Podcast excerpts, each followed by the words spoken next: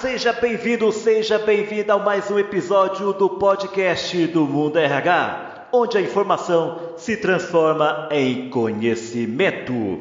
E hoje nós vamos falar sobre o uso da comunicação assertiva e afetiva como ferramenta de engajamento. E o meu entrevistado é o Maurício Pedro.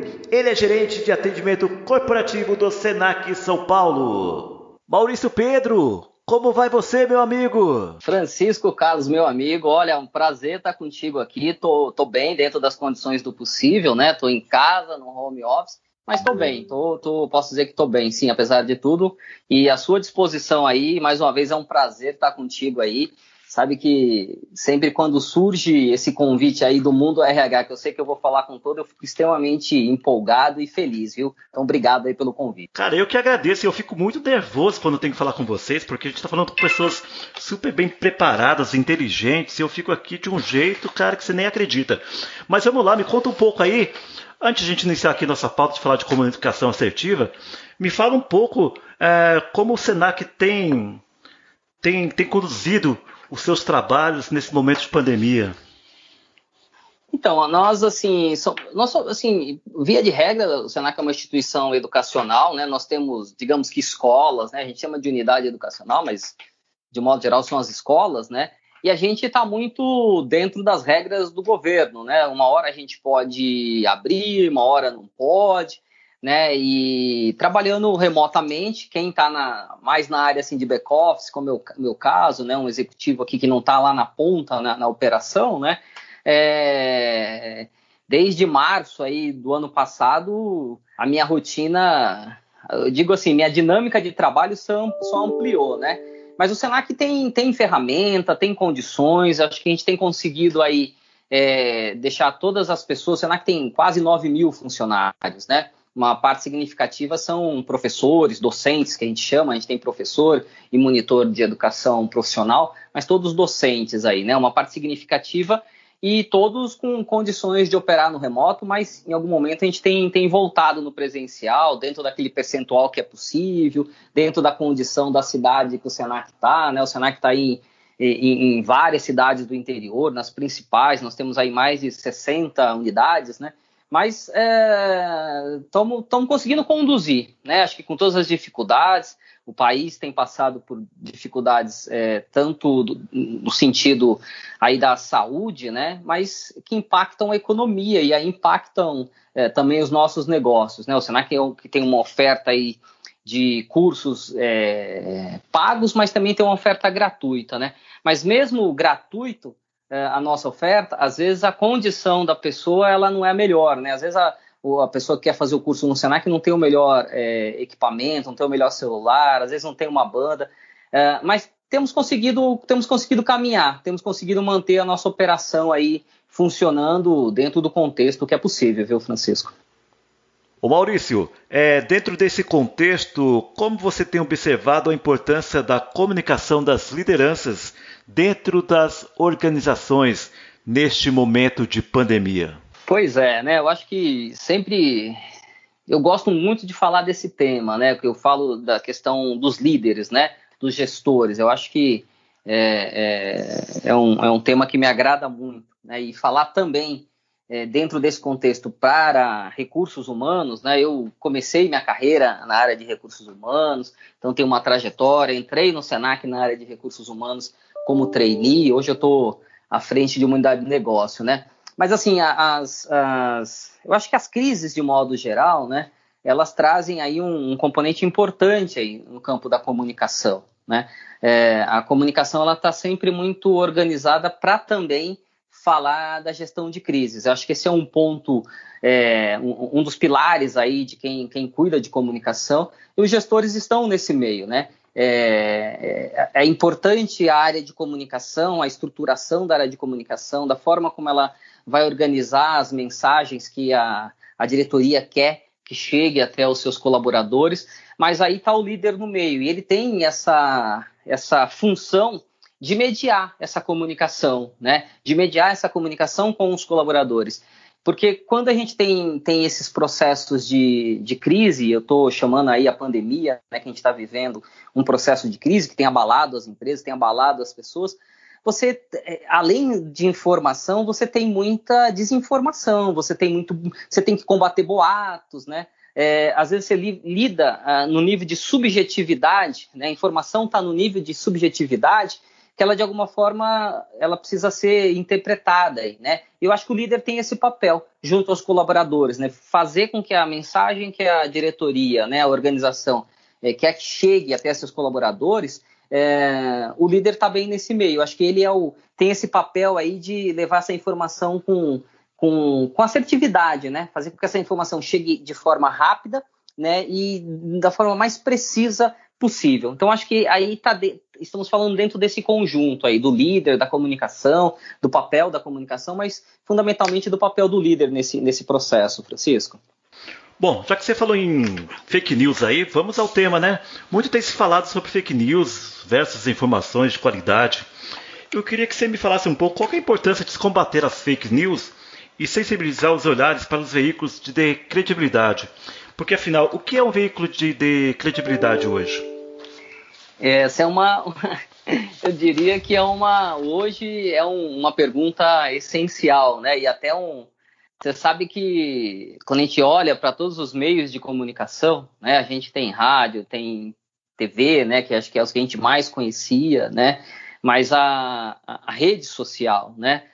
Via internet, a internet deu esse impulso para a informação, né, a disponibilidade da informação, de alguma forma a democratização da informatização, mas também democratizou não só a verdade, ela acaba democratizando aí um pouco de, de mentira, né? E ela tem um, um, poder de propagar muito rápido. Né? Então, acho que assim, a gente no Brasil, nós temos uma população muito carente, né, Francisco? Uma população é, que tem uma baixa é, escolaridade. Né? E mesmo a nossa escolaridade, digamos que não é a melhor. Não estou falando disso isso só por uma questão de opinião. Os próprios dados, né, quando as pesquisas que a gente compara com outros países, né, acho que é o PISA, né, tem algumas, algumas, alguns, alguns índices que nos colocam aí. Né, interpretação de texto não é a nossa melhor capacidade. É, então, assim, acho que olhar para os meios de comunicação olhar para aqueles que possam gerar credibilidade, eu acho que é importante. A gente tem é, televisões importantes, canais de, de, TV importantes, né, rádios importantes, é, jornais é, importantes, que hoje, grande maioria, é, tem alguma coisa impressa, mas está tudo disponível na internet, que eu acho que tem, tem são boas bases. Mas é, eu acho que é sempre importante a leitura, né? Principalmente de. Eu acho que essa análise da informação ela é fundamental, porque às vezes você pode ter um viés, né? Você pode não ter uma, digamos assim, uma mentira, um fake news ali na informação, né? Quando você já não, né? Como você colocou logo no início, né? Assim, essa história da fake news, né? E da credibilidade. É, tem algumas mensagens que a gente recebe pelo WhatsApp. O WhatsApp virou o grande canal de comunicação do brasileiro, né? E ele é bom porque você pode falar e você pode escrever. E o Brasil tem uma cultura de fala, né? Uma cultura oral aí. É, mas ele virou um grande meio aí das pessoas. A gente recebe tudo quanto é tipo de, de, de informação. E às vezes eu acho que é dentro das, do que você está colocando, e eu concordo, a gente precisa checar é, quem foi que emitiu essa informação, né? É, qual é o emissor dessa informação? Eu conheço, né? Eu já recebi, é, dando um exemplo aqui, a Folha de São Paulo, né? Mas estava lá, era uma coisa parecida com a Folha de São Paulo, mas não era a Folha de São Paulo, né? Então acho que é fundamental que a gente olhe para a informação, olhe para o veículo que está emitindo essa informação, mas fundamentalmente também que a gente possa fazer uma análise, né? Possa ser capaz aí de tentar entender o que aquela informação está dizendo. Eu lembro, assim, um exemplo do que eu estou querendo dizer, né? Era uma, era uma pesquisa, não me lembro mais, acho que era alguma coisa de consumo, que falava assim, olha, 80% das pessoas é, gostam, sei lá, de leite tipo A, né? É, ou consomem leite tipo A. Só que quando, você, quando eu fui ler a matéria, não era sobre leite, eu estou tentando fazer uma referência aqui, quando eu fui ler a matéria, eu descobri que esses 80%, na verdade, era um recorte é, de, de 20%. Então, não é, então você precisa, além do que está na manchete, você ler o, que, o conteúdo e tentar fazer essa, essa decifrar um pouco do que essa informação trata. E aí eu acho que, como você colocou no início, o, o, veículo é importante, mas eu acho que essa análise da nossa informação é importante, viu, viu Francisco? Então, é, acho que a gente tem que tomar cuidado. A gente vive num mundo hoje de muito fake news, né? Então, acho que todo cuidado é pouco e eu acho que ter essa interpretação ela é fundamental, né? Ler além da manchete. Às vezes a gente acostumou ver a manchete lá e já tomar aquilo como verdade. Bom, deixa eu ver a matéria inteira que está passando na televisão. Eu escutei uma chamada no rádio. Bom, deixa eu ver se eu acompanho essa entrevista. Deixa eu comparar com outras coisas. Isso, nesse sentido, a internet é um, é um campo mágico, né? Você tem muita informação, então você consegue ir atrás de muita coisa e comparar. Eu acho que precisa ter esse cuidado, porque senão a gente acaba aí, é, como líder ou não, como gestor ou não, é, às vezes até propagando algo que não é verdadeiro e propagando isso de forma equivocada e às vezes sem saber, né? Maurício, a gente sabe que os líderes, pelo próprio papel que exercem, acabam influenciando liderados e públicos de interesse. Segundo pesquisas aqui que conhecidas aqui por nós, é, destaca-se que líderes conectados que utilizam as redes sociais para informações relevantes são respeitados e contribuem aí efetivamente para a segurança dos negócios.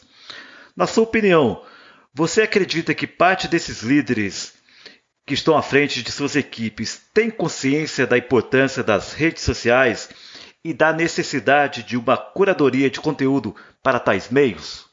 É, de verdade, eu acho que ainda não, Francisco. Assim, é, eu acho que, né, assim, quando a gente fala do escopo de líderes, né, e de gestores, a gente está falando de pessoas das mais variadas, é, é estão em, em várias empresas, em várias condições, né, e, e, com vários tipos de colaboradores. Então, assim, acho que quando a gente olha para o conjunto dos líderes, eu, eu, eu, diria que a gente precisa se preparar mais, né. A, a, as redes sociais, aí, como a gente sabe, elas geram uma exposição aí para o bem e para o mal, né? É, às vezes um, um, um, comentário que você faz numa rede privada sua, né? Seja ela um Facebook, seja ela um, Instagram, seja ela uma rede mais profissional como a, o LinkedIn, mas é uma, é uma rede privada aí, né, da, da pessoa, é, pode gerar, né, um, um, um problema, porque às vezes você tá. Primeiro que você tá. Às vezes você pode ser pego pela emoção, então você pode fazer um comentário numa rede social, mídia social sua, né? E, e, e isso se reverter, porque quem está vendo a informação hoje não diferencia muito. Se você, se, se eu sou do Senac e faço um comentário, né? Eu tenho um cargo que tem um, uma responsabilidade dentro da organização. Né? É, se eu coloco um comentário dentro do LinkedIn, eu sei que as pessoas vão associar esse comentário ao meu sobrenome, que é Senac. Né? Então eu tenho que ter esse cuidado, acho que os líderes precisam estar preparados para isso. A gente sabe hoje que os recrutadores eles olham para as redes sociais, né? Então a rede social ela vira aí um, um instrumento de, de consulta, de entender seu posicionamento, de entender o que você pensa das coisas. Então, o líder que representa a instituição ou que pode gerar esse tipo de, de representação, ele tem que tomar cuidado. E não que ele não deva se posicionar, muito pelo contrário, eu sou a favor do posicionamento. Né? Eu acho que o líder, né, ele tem essa função. Ele é o, o a gente costuma dizer, ele é o farol, né? Assim, a, as pessoas vão olhar para ele, vão ver assim, para onde o líder está apontando, qual é a direção que ele está jogando as luzes, né, para que as pessoas possam é, é, é, caminhar, né, para que elas ou possam navegar usando o farol aí, né, e o navio, né, para onde eu, navego, né, porque as pessoas no momento como nós estamos vivendo estão cheias de angústias, né, estão cheias de dúvidas e precisam de uma, um norte, uma informação. E aí entra o papel do líder. Ele não é líder, as pessoas não são líderes ao acaso. Quando a pessoa chega a um cargo de liderança, e eu também tenho, eu tenho um entendimento que ele pode. Tem pessoas que nascem com essas características, são inatas, a, a, essa questão da liderança, mas boa parte a gente forma. Né? A gente forma as pessoas para serem bo bons líderes. É, e, e, e não é à toa, é porque ele precisa fazer esse elo entre o que a empresa está buscando, o que a empresa está direcionando, junto com as expectativas dos colaboradores. E aí, o, o como eu estava dizendo, o líder tem esse papel de farol. Bom, onde eu direciono a, a minha luz para que as pessoas possam olhar, para que as pessoas possam ter um sentido de direção. Então, assim, é, acho que eu acho que de modo geral a gente ainda lida mal é, com as redes sociais. Eu acho que a gente precisa estar mais preparado e saber que ela, é, que ela é, primeiro que ela é exponencial, né? Às vezes você faz um comentário achando que você está colocando ali só para o seu grupo de amigos e aquilo se propaga. Tanto nas mídias sociais, por exemplo, como um exemplo que a gente falou aqui do, do WhatsApp, né?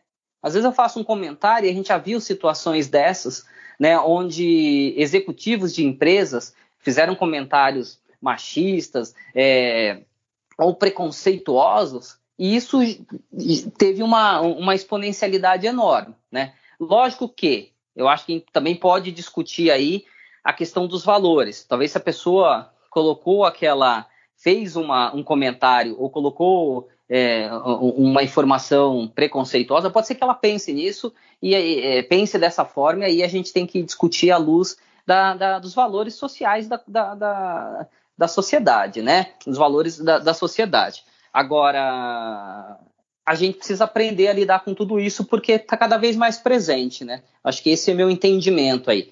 Acho que a gente ainda não está tão preparado para entender o quão é exponencial a, as mídias sociais, as redes, toda forma de comunicação, ela pode tomar proporções que às vezes eu não controlo. E nem sempre eu acho que o líder tem essa consciência quando ele se expõe numa, numa, numa rede social. Mas é uma coisa que a gente aprende, esse é o bom, né? A gente pode aprender rapidamente a, a, a entender como é que eu uso melhor, né? Porque também acho que tem esse, esse outro viés, né? é, as redes sociais podem ser muito aliadas às empresas na função no, aí na função do líder, Francisco. Maurício, na hora de se criar ou reformular uma política estratégica de comunicação interna, conta para nós o que não pode faltar nos dias de hoje.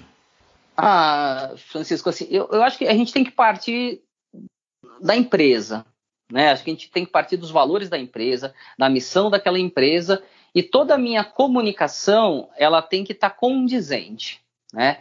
A minha cultura, a minha estrutura organizacional, né? E aí eu acho que entra o papel da comunicação de decifrar isso. É, até o pessoal da comunicação usa a, a, a, a tal das mensagens chaves, né? Normalmente o pessoal da assessoria de imprensa ajuda muito nesse sentido, que é o que eu quero comunicar.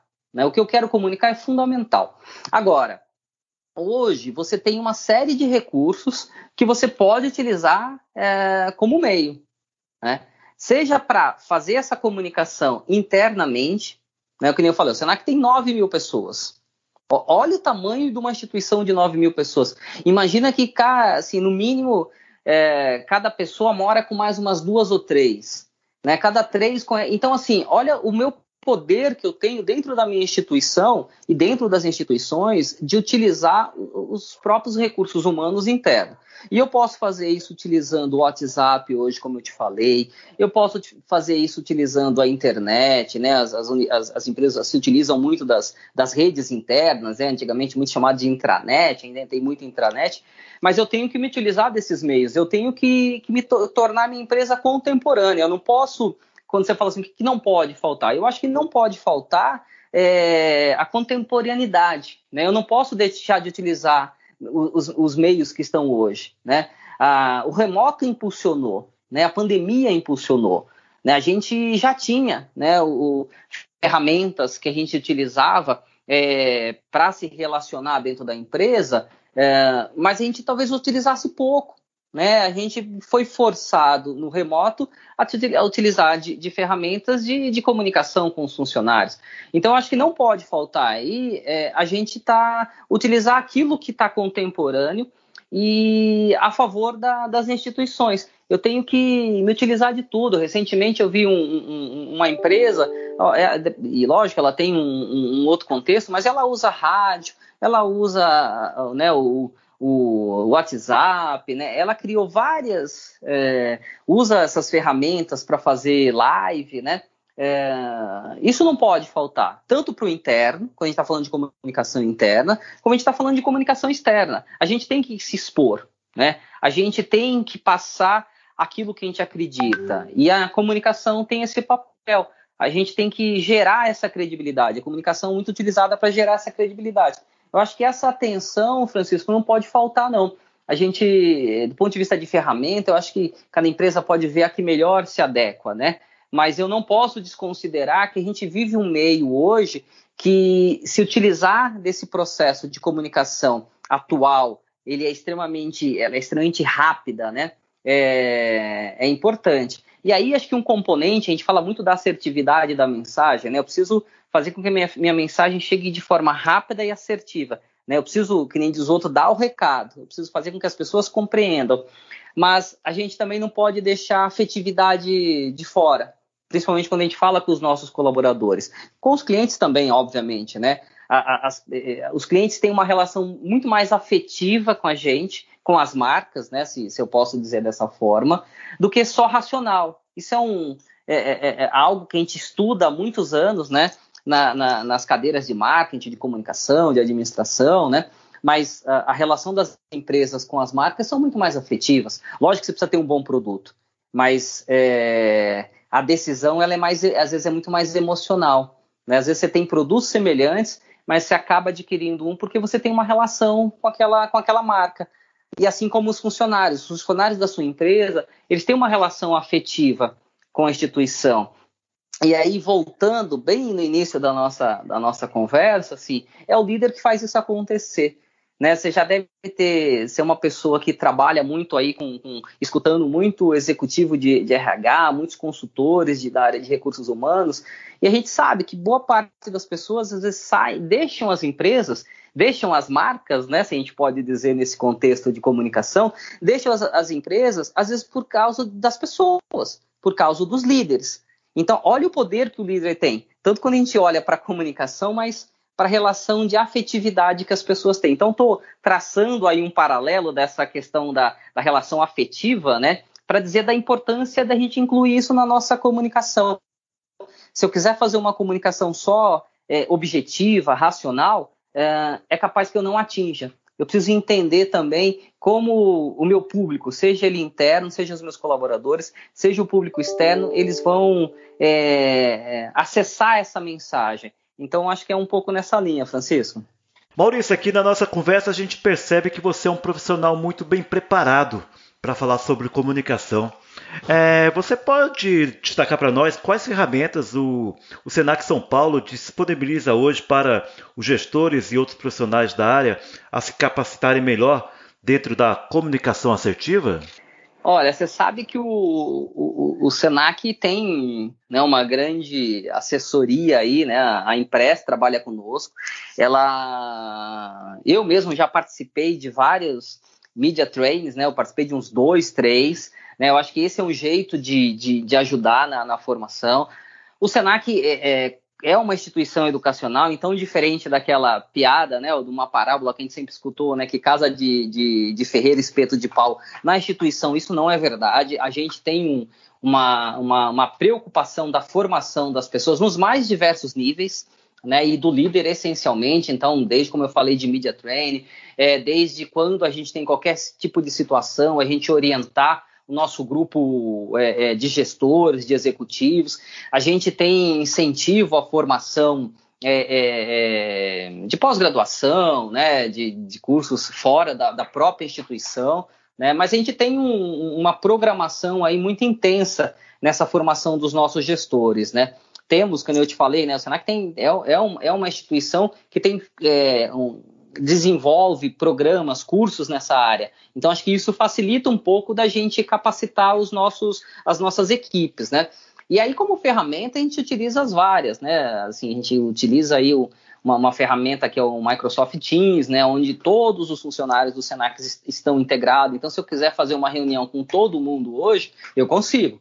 Né? Às vezes não é produtivo porque são 9 mil funcionários mas às vezes eu faço isso por, por tema ou por grupos de trabalho. Eu acho que isso ajuda muito, né? É, a gente tinha encontros presenciais antes da pandemia para discutir comunicação, né? Então, o Senac é muito atento à, à sua marca, né? Somos uma instituição aí de 75 anos, mais 75 anos, né? Então, que precisa guardar né, o, a essência da instituição.